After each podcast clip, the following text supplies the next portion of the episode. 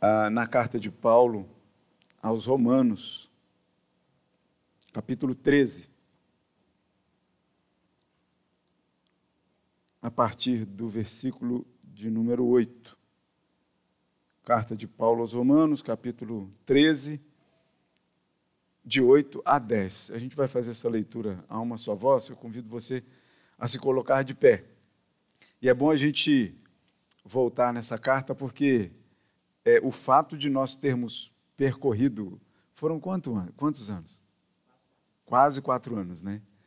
A carta de Paulo aos Romanos todinha, né? três anos e meio por volta disso.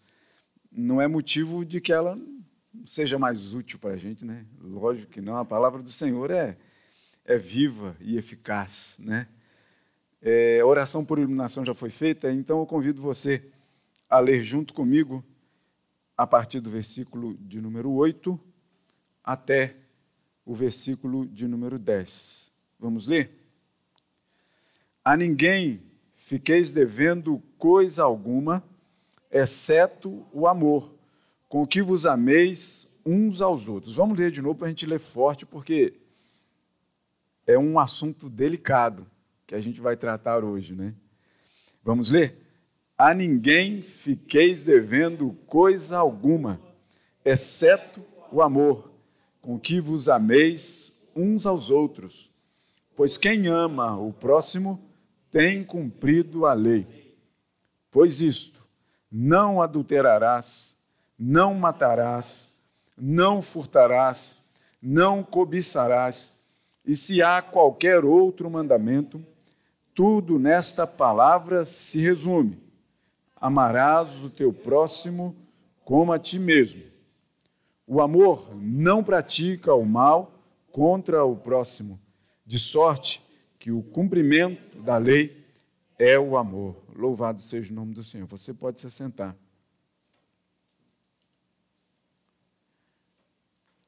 O título dessa nossa mensagem é Em terceiro lugar, o espelho. Em terceiro lugar, o espelho. Na o mês de setembro eu sei que está corrido para cá, pelo menos para mim, eu não sei para você, mas está bem concorrido. Eu não sei, eu acho que foi há dois domingos que eu fiz um, consegui convencer o nosso pastor a fazer uma pastoral inusitada de uma linha e que dizia assim e que diz assim, né? Quer contrair uma boa dívida? Gaste mais amor do que recebe. Romanos 13, versículo 8. Quando a gente, quando a gente nasce, a gente não sabe o que é o amor exatamente. A não ser que você me convença do contrário. Mas você se lembra a primeira coisa que você amou na vida? Eu tenho certeza que não foi a pessoa com quem você está casado, então está noivo, então né, que está buscando é, alguém aí. Mas você já parou para pensar o que foi o seu primeiro objeto de amor na sua vida? Talvez você esteja pensando aí no seu tempo de criança, mas eu digo para você, para você fazer um exercício mais para trás um pouco do que criança. Talvez a, a, quem esteja mais capacitado para responder isso aqui hoje, entre aqui nós aqui, é o Gutim. É o mais novinho aqui entre a gente. Está com quantos anos? Um e pouco. Um e cinco meses. Talvez ele seja a pessoa, ele nem está entendendo nada que eu estou falando, está olhando ali, contemplando tudo e nada ao mesmo tempo, né? Mas talvez seja ele a, a, a melhor pessoa para poder responder essa pergunta. Porque eu não sei se você se lembra, porque eu não me lembro, mas eu tenho certeza do que a primeira coisa que eu amei na minha vida foi o bico do peito da minha mãe. Não é? Para depois amar a minha mãe. Para depois ainda, desculpe os pais, né? Amar os meus pais, amar o meu pai. Para depois ainda amar o restante da minha família até que chega o filho mais novo para tomar o meu lugar. Porque aí os conflitos começam. não é? Eu sou o último. Então, coitados dos meus irmãos, né? Passaram todos, eu não passei. Mas, muito provavelmente, a primeira coisa que a gente amou na vida foi esse objeto, o bico do peito da nossa mãe. O fato é que o que Paulo é, é, é, diz aqui para a gente, e que de repente o que a gente pode perceber na vida, é que a partir do momento que a gente vai crescendo, a gente vai sendo ensinado ou a gente vai aprendendo a não amar. Amar é uma luta constante. Você lembra, Pete, um dia que você recitou uma poesia dizendo assim: é preciso ter coragem para dizer que amo. Lembra disso? Por que é preciso ter coragem para dizer que amo? O amor, ele não, ele não, não é vendido em supermercado. O amor, ele tem que ser praticado. Ele tem que ser colocado em prática o tempo todo. E a maior prática que você pode colocar na sua vida sobre o amor é você amar os seus inimigos, amar os seus desafetos, amar quem pensa de forma contrária ao que você pensa, amar aquele que te faz mal, amar aquele que te dá como troco do amor que você deu o mal. E aí eu quero pensar um pouco com você aqui também, porque sim, nós somos ensinados a deixar de amar, ou a gente vai aprendendo ao longo da vida um malefício, uma coisa ruim para a nossa vida, que é querer ser amado e o resto que se dane. Se eu estou sendo amado, está tudo bem. Mas o fato é que Paulo, ele, ele vai dizer aqui é, no texto, que o amor, ele vai muito mais do que o amor que a gente tem que ter pela nossa própria vida. Quando Paulo cita aqui, né, e, e, e assim, eu, eu, eu, lembro que eu já preguei aqui uma vez sobre aquele texto, né, que que Jesus mesmo diz, né, que você deve amar o próximo como você mesmo. E Paulo ele vai repetir isso aqui. Paulo está replicando isso aqui. Não é ideia de Paulo isso aqui, é ideia de Jesus. É palavra de Jesus, dizendo que a gente deve amar o próximo como a nós mesmos. E o detalhe é que quando, quando Paulo ele vai dizer isso, eu já preguei sobre esse texto aqui uma vez, dizendo: olha, você tem que, tem que aprender a se amar, para você também amar os outros. Porque se você não se ama, amar os outros passa a ter uma incompatibilidade muito grande. Porque como você vai conseguir amar alguém se você não cuida, se você não cuida do amor por você mesmo? Eu já falei sobre isso aqui, mas eu quero pegar essa parte e deixar ela para o último lugar. Em terceiro lugar, o espelho. É o amor por nós próprios. Porque de onde é, é, Paulo, e eu, eu tenho uma outra poesia de 2009, que, que o título dela é Ame-se, e que diz alguma coisa assim, e falando de mim mesmo, né? Vocês vão perceber por quê. Que diz assim: Não sou sarado e não sou gordinho não tenho barriga de tanquinho. O que me resta? Gostar de mim mesmo. Ou melhor, não tenho barriga de tanquinho. Sou quase que totalmente careca. O que me resta? Gostar de mim mesmo, comer couve com torresmo, praticar algum esporte, ser um homem de sorte, aproveitar ao máximo a vida, não causar nos outros ferida, amar minha esposa e filhos, procurar nunca sair dos trilhos, amar sempre a Deus e aos outros preconceitos dizer adeus. Mas ainda assim, Paulo vai dizer que antes de nós amarmos a nós mesmos, porque parece aqui que o, o texto está dizendo para a gente que a gente deve se amar, para que então a gente tome como exemplo esse amor e ame o próximo. Mas eu pergunto para você: o que Jesus fez por mim e por você? Será que ele procurou amar e ter o amor próprio dele mesmo, para que então ele amasse a mim e a você? Com Deus não funciona dessa forma. Porque Deus, o amor na vida, o amor de Deus, é essência dele, é dele. O amor não nasceu em Deus, percebe? Tanto que a gente vai ler na palavra que Deus é amor. Nós é que aprendemos a amar. Sabe por quê? Porque o Gutinho não sabe ainda. Mas ele vai enfrentar ao longo da vida, do seu crescimento, uma luta constante entre o amar e o não amar. E eu sinto dizer isso para ele, apesar dele não estar tá entendendo, viu, Gutinho? Mas a luta vai ser grande para que ele consiga amar. Verdadeiramente amar. Porque muita coisa dentro dele, sabe, vai estar tá inclinando para quê? Para o não amar.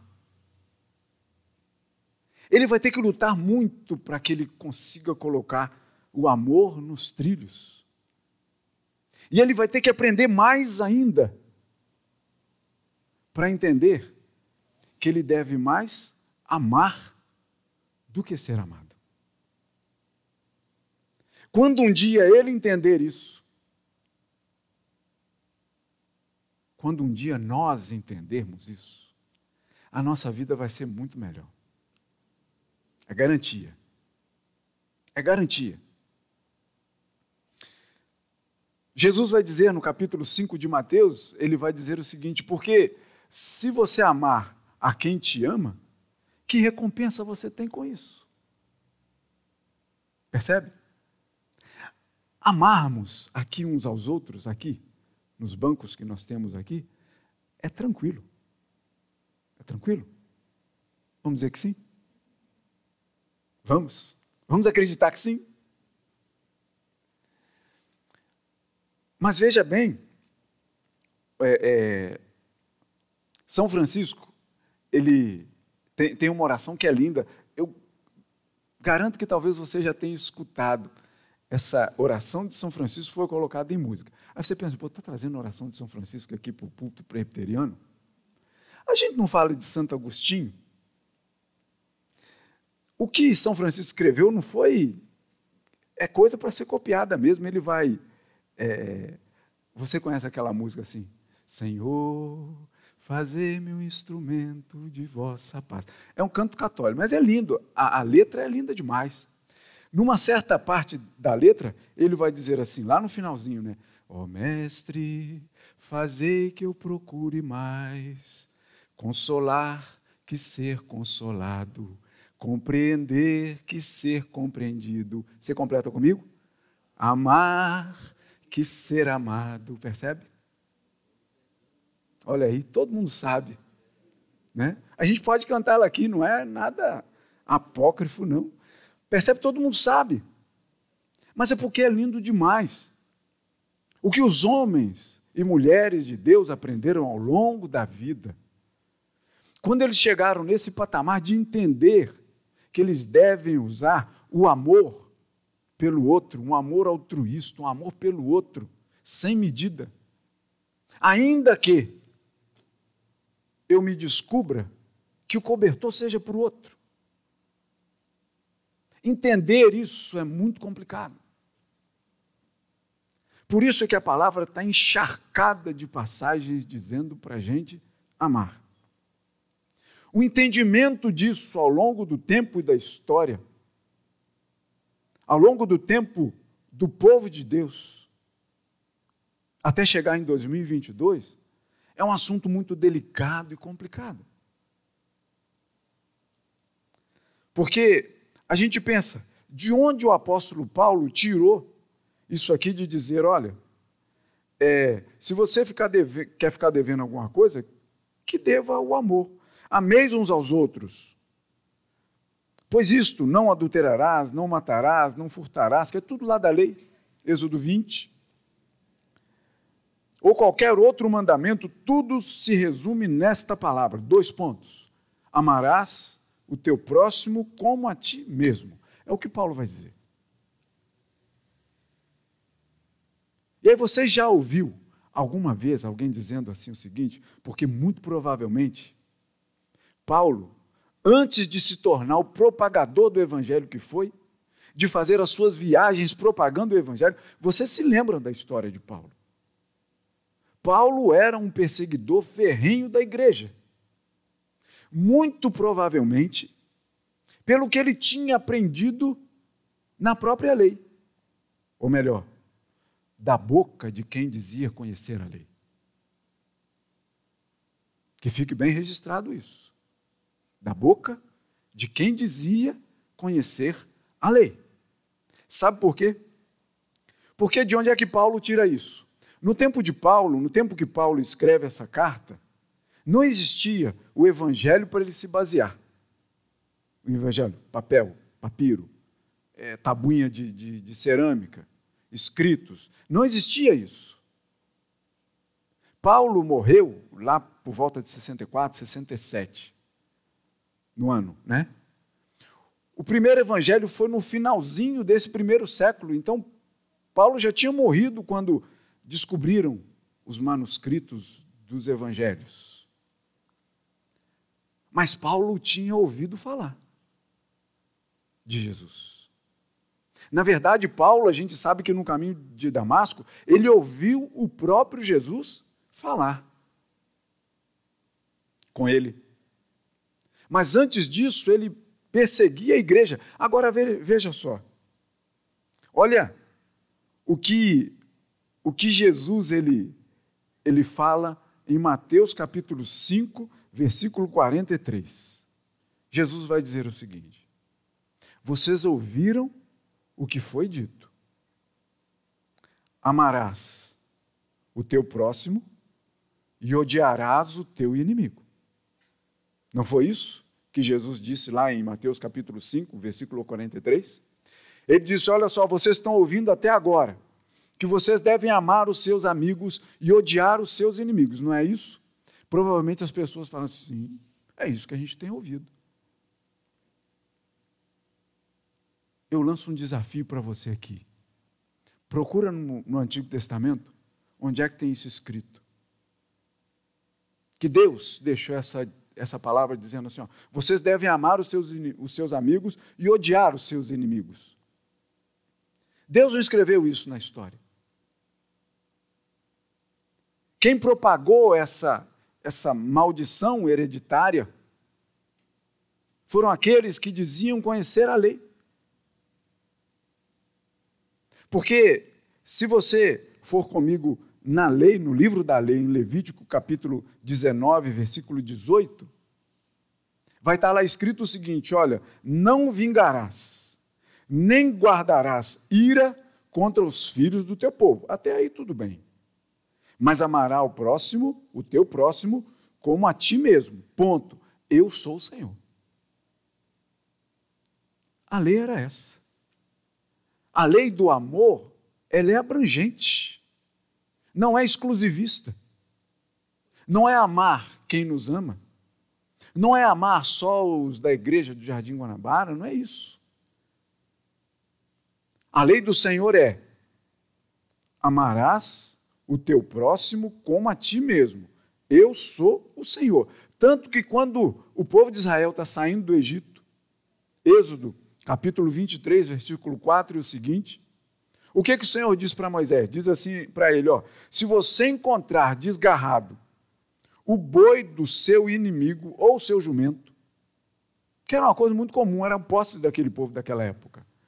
Deus disse para Moisés: ó, se por acaso, Êxodo 23, 4 é o seguinte: se por acaso você encontrar desgarrado o boi do seu inimigo ou o jumento do seu inimigo, você vai reconduzir esses animais para ele.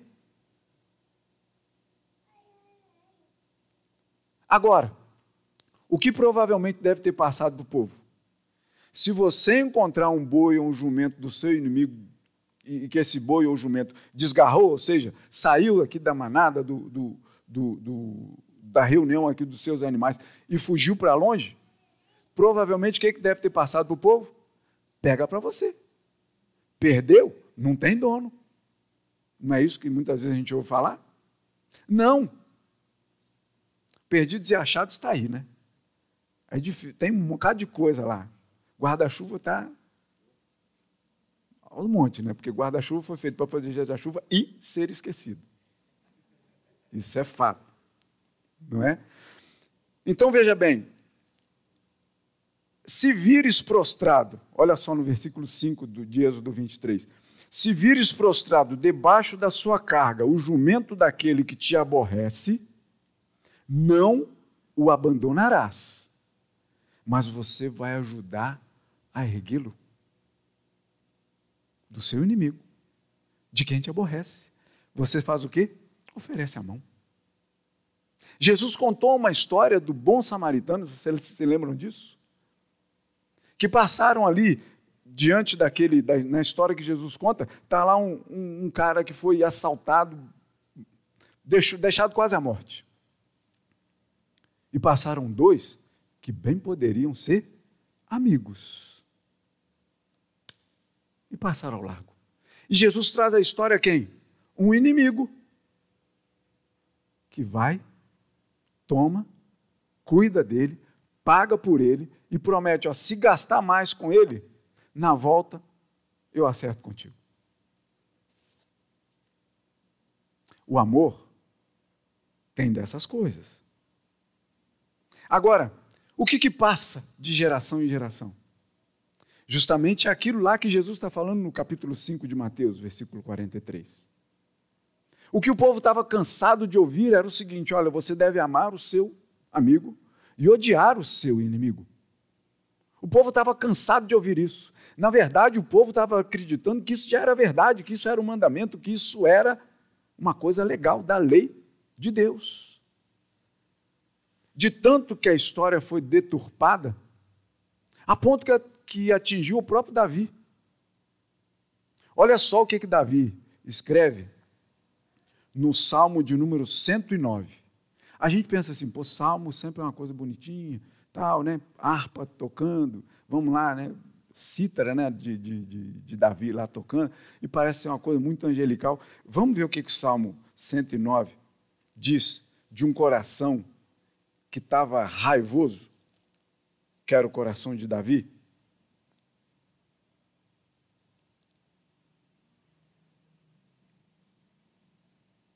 Estou aqui no errado, 109, está aqui.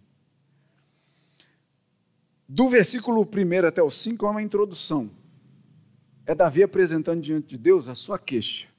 Tá? Agora veja só o que as palavras de Davi fazem a partir do versículo de número 6 até o versículo de número 20, que diz assim: suscita contra. Falando com Deus, tá? É Davi falando com Deus. Talvez Davi não tivesse coragem de fazer com suas próprias mãos, como não fez com Saul. Saul perseguindo Davi. Davi teve a oportunidade de matar Saul. E o que Davi, o que Davi fez? Não. Longe de mim tocar no ungido do Senhor. Né? Davi não fazia isso com, a, com as próprias mãos, mas ele pedia para Deus. Davi, um homem que tem o coração segundo o coração de Deus.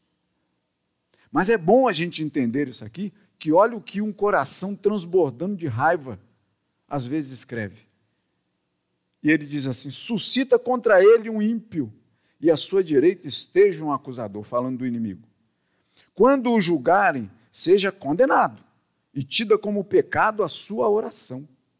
Os teus dias, os teus dias os seus dias né, sejam poucos.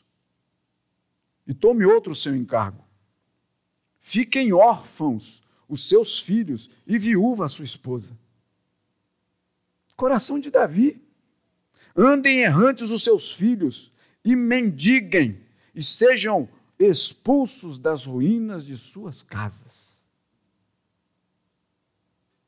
De tudo que tem, lance mão o usuário, do fruto do seu trabalho, esbulhem-no os estranhos. Esbulhar é tirar assim, esmiuçar. Ninguém tenha misericórdia dele, nem haja quem se compadeça dos seus órfãos. Olha só, desapareça a sua posteridade e na seguinte geração se extinga o seu nome. Na lembrança do Senhor, viva a iniquidade dos seus pais e não se apegue o pecado de sua mãe.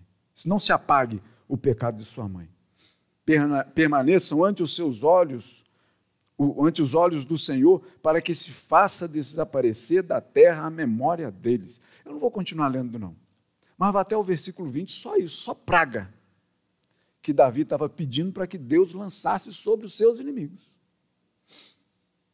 Provavelmente, porque aquela história que Jesus fala lá em Mateus, no ensinamento, no maravilhoso ensinamento lá do monte, de Jesus? Jesus diz: Olha, vocês estão ouvindo falar até agora o quê? Que vocês devem amar os seus amigos e odiar os seus inimigos. A gente não encontra na palavra isso. Deus fala para ajudar, ainda que seja seu inimigo, ajude. Ajude a levantar o animal do seu, do seu inimigo. Se por acaso o animal do seu inimigo se perdeu, pega e devolve para o seu inimigo. Ainda que o seu inimigo quando você entrega, você fala, ah, vá para os quintos. Mas não se importe com isso. Devolva, faça o bem, ainda que você tenha certeza absoluta de que você vai receber o mal.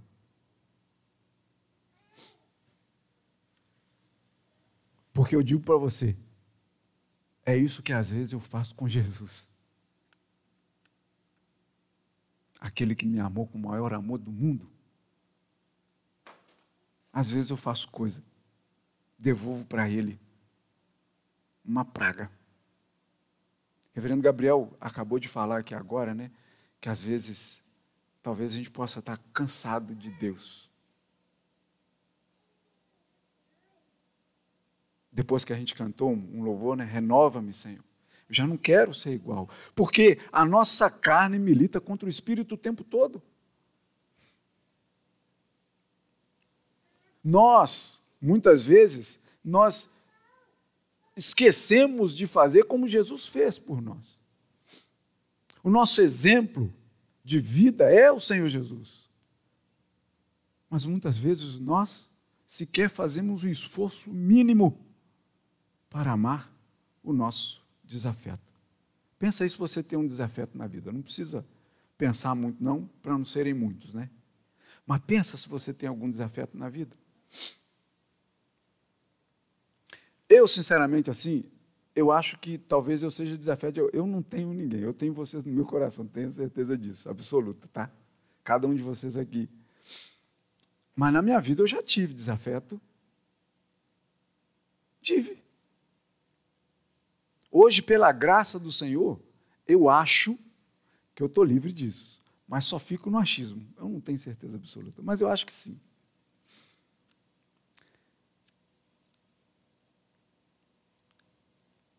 Pedro uma vez chegou para Jesus. E provavelmente tendo ouvido o que ouviu até então, né? De amar o seu amigo e odiar o seu inimigo. Pedro chegou para Jesus, depois de Jesus ter explicado lá umas coisas lá para os fariseus que estavam chegando perto dele. Pedro chegou e falou assim: Senhor, o senhor está falando aí de perdão. Aquele que fica me atazinando as ideias, Perdoa até quantas vezes? Porque eles, eles ficavam grudados na lei, ao invés de grudarem-se em Cristo. Jesus ia chamar essas pessoas de hipócritas. Quando um dia foram interpelar Jesus, dizendo assim: Seus discípulos aí são porcos, não, não, não lavam a mão de comer. Jesus vai dizer o seguinte para ele: olha, não é o que, que entra no organismo do ser humano que o contamina, mas é o que sai. E muitas vezes o que tem saído da nossa boca. Diferente do amor que a gente deve ter uns pelos outros, inclusive pelos nossos inimigos. Que foi lei do Senhor. Lá no Antigo Testamento, distorcida, mas Paulo, quando era o perseguidor da igreja, provavelmente ele deve ter perseguido os cristãos de forma a dizer o seguinte: olha, esses são os meus inimigos, esses são inimigos de Deus, eu vou persegui-los. Provavelmente Paulo fez isso. Não era ele que tinha, que foi atrás de, de carta de concessão para poder perseguir aqueles que eram do caminho? Para matar os cristãos? Não foi Paulo que a gente lê na história de Estevão, o mártir lá da igreja, que enquanto estava morrendo, estava pedindo perdão a Deus pelos seus matadores? E que depois a palavra diz que as vestes né, foram lançadas aos pés de um tal de Saulo. Mas que depois, quando encontra o Senhor, e que entende a essência do amor, Paulo então passa a amar. E passa a escrever isso aqui, olha, copiando aquilo que ele ouvia, dizendo: Olha, amarás o teu próximo como você ama a você mesmo. Quando eu escrevi aquela pastoral, Rev, que demorou a nascer um pouquinho, né? Ela foi rápida para ser escrita. É porque eu queria conversar isso aqui com vocês. Não só ficar de repente numa pastoral, que vou abrir um parênteses aqui. Leia o boletim. Está disponível tanto impresso, né, quanto no digital. E um colega nosso, ele é, é, escreveu um dia no boletim da igreja dele, dizendo assim, ó, lá no finalzinho uma nota, né, dizendo assim, ó, todos aqueles que leram o boletim, passa lá na secretaria e pega um bombom para você. A caixa de bombom ficou assim, ó, lotada. Ele me falou assim, tristemente, né? Ele, ele contou assim, a gente ri, né? Mas uma pessoa foi buscar o bombom. Uma. Aí eu falei, eu, eu pedi desculpa para o reverendo Vladimir, falei, reverendo, eu não quero escrever mais coisas sobre isso não, porque eu estava doido, era para falar para vocês sobre o amor. Eu gosto de conversar sobre o amor, porque Deus é amor, né? Então vamos lá. E a gente está chegando numa época, isso aqui já já é a conclusão do nosso papo aí junto com a aplicação, tá? Então a gente já está chegando aí ao final. A gente está chegando numa época em que o amor ele está desafiando a gente. Veja bem, ele está nos desafiando. O amor ele lança desafios. O amor está desafiando a gente a colocá-lo em prática desafiando. Segundo round que a gente está passando. Segundo. O primeiro foi há quatro anos. Uhum, foi o primeiro round. Eu estou falando do segundo round é agora. No primeiro round, a gente conseguiu. Sobrevivemos. Bem, sobrevivemos. Estamos no segundo round agora. Sou o gongo aí daqui a pouquinho. Mas está na hora da gente começar a, a, aceitar esse desafio que o amor nos lança a ser colocado em prática. Porque muitas vezes, veja o que está regendo a sua vida nesse momento se é a política ou se é Cristo. O amor de Cristo. O exemplo.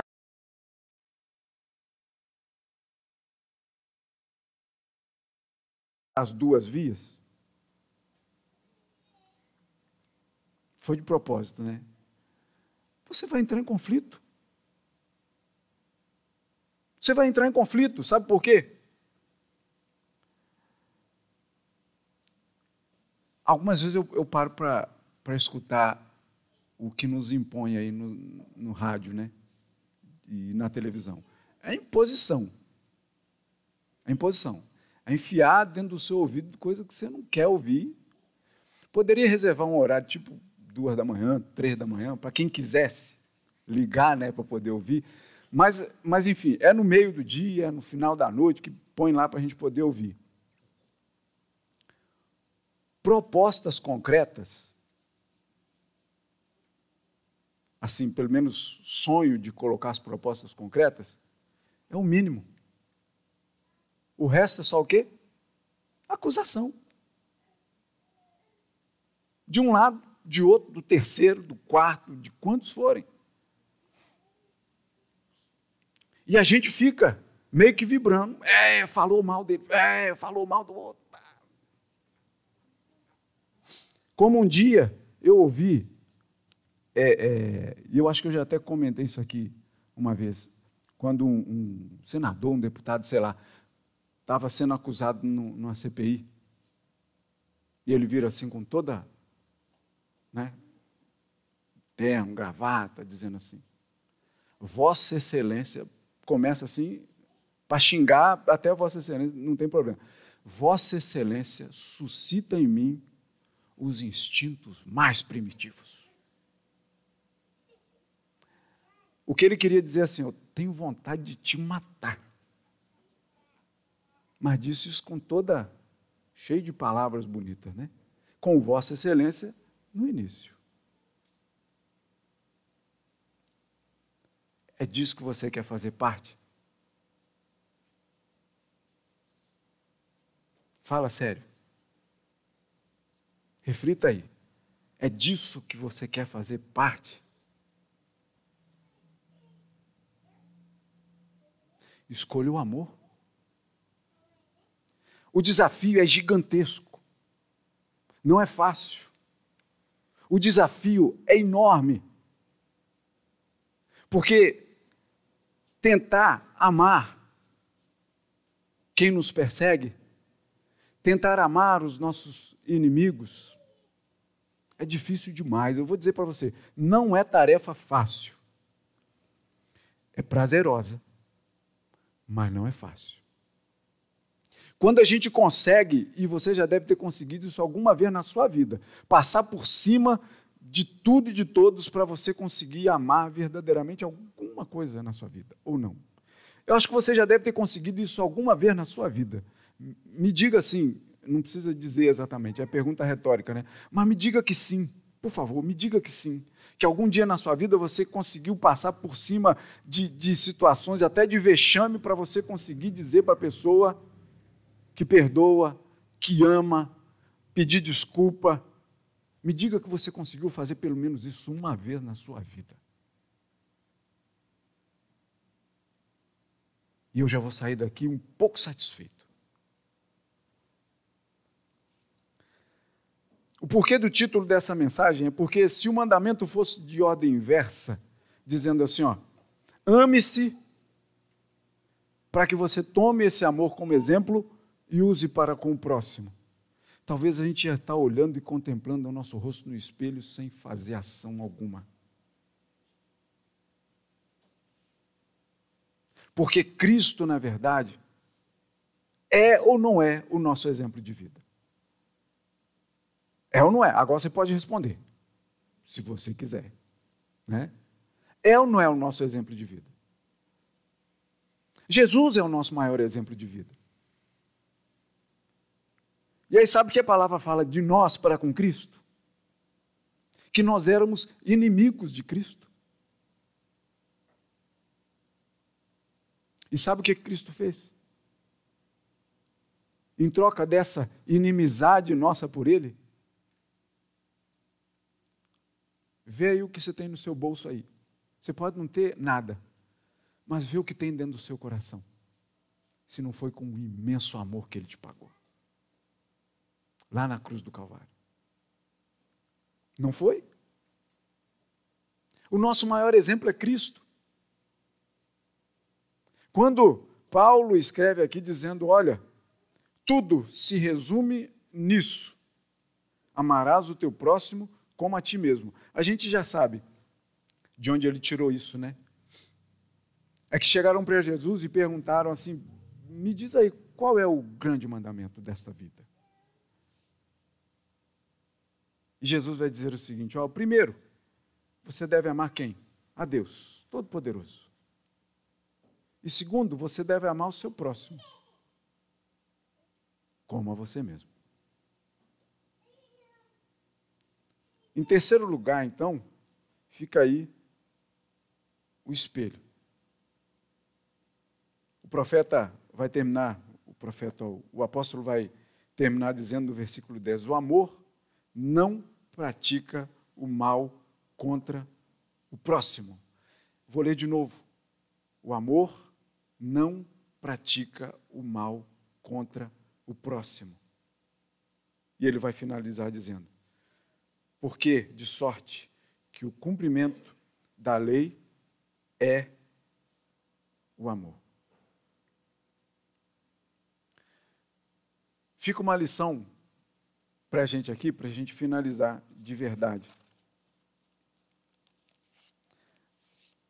Que a gente deveria, só que a gente não consegue, porque a gente não tem a, as, as faculdades mentais todas é, é, é, certinhas, reflexivas, racionais, quando a gente é um bebê.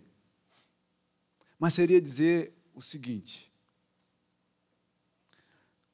Ame a sua mãe primeiro, antes de amar o bico do peito dela.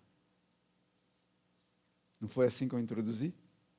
A primeira coisa que a gente ama na vida é o bico do peito da nossa mãe, para depois amar a dona do bico do peito.